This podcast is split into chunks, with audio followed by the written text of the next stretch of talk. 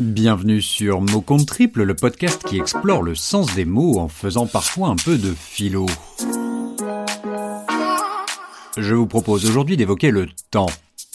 Celui qu'on ne prend pas, celui qu'on ne prend plus, celui qu'on retrouve maintenant soudain immobile, tant et si bien qu'on ne sait plus très bien qu'en faire. Le temps, c'est celui qu'on prend pour soi, qu'on offre, qu'on prête et qu'on vend, le temps qu'on a, plus que le temps qu'on est. Aujourd'hui, le temps, c'est ce qui nous permet de voir ce que nous devenons, c'est ce long chemin que les pensées du cœur parviennent enfin à parcourir, pour qu'enfin, on les écoute.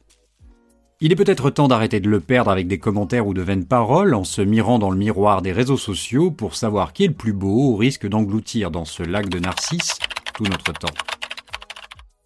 Il est temps d'aimer ce temps pour faire ce qui fait sens, pour nous, pour nos proches, sans le compter ni le recompter.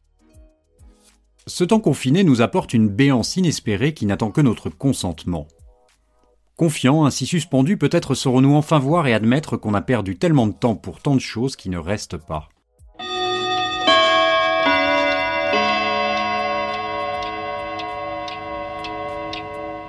Aujourd'hui, nous goûtons à nouveau la profondeur du temps, comme une troisième dimension que nous avions oublié d'explorer.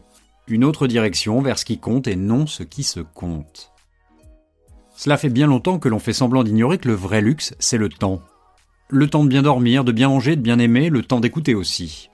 On achète et vend son temps avec tant d'empressement qu'on n'en dispose plus vraiment pour soi et pour les autres en même temps. Écouter une histoire, une souffrance, un point de vue, ça dure trop longtemps, alors on laisse à d'autres cet instant qui était celui d'accorder son temps. Il faut pourtant préserver ce temps retrouvé pour aimer ce qui célèbre le temps, ce qu'il transforme en ses plaisirs et ses objets qui restent quand on se souvient. Une tarte aux pommes maison, un jeu en famille, une longue soirée à écouter un ami qui se sent seul. Le temps est une autre richesse, la qualité de la vie que l'on recherche pourtant. Rester immobile nous donne des rêves de mouvement. Retrouver ce temps gagné à ne pas parcourir l'espace est une invitation au luxe, accessible à tous. Et si les débordés, les overbookés, les pressés étaient les autres pauvres, ceux de leur temps Réussir sa vie, est-ce vraiment courir après le temps ou plutôt vivre avec lui et profiter de cette généreuse dimension qui nous tend les bras? Le temps que nous vivons permet de se retourner sur le sens de ce que nous sommes, de ce que nous avons et de ce que nous faisons. Pour bien faire son temps et épuiser le temps des possibles, il est important de réaliser que la brièveté de la vie est notre ligne de sagesse. La profondeur du temps fait la profondeur de notre existence, et de notre héritage. Alors, on commence quand?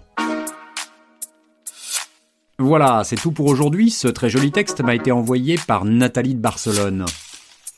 Je vous rappelle que si vous avez un peu de temps pour moi, je vous propose de m'envoyer par message audio ou par écrit d'ici le 17 avril ce qu'évoque pour vous le mot demain. Je compilerai toutes vos contributions pour réaliser un épisode inédit qui sera le reflet de vos pensées. Allez, je suis sûr que vous allez être créatif et que vous avez du temps. En attendant, prenez soin de vous, et je vous dis à très bientôt pour un nouveau mot.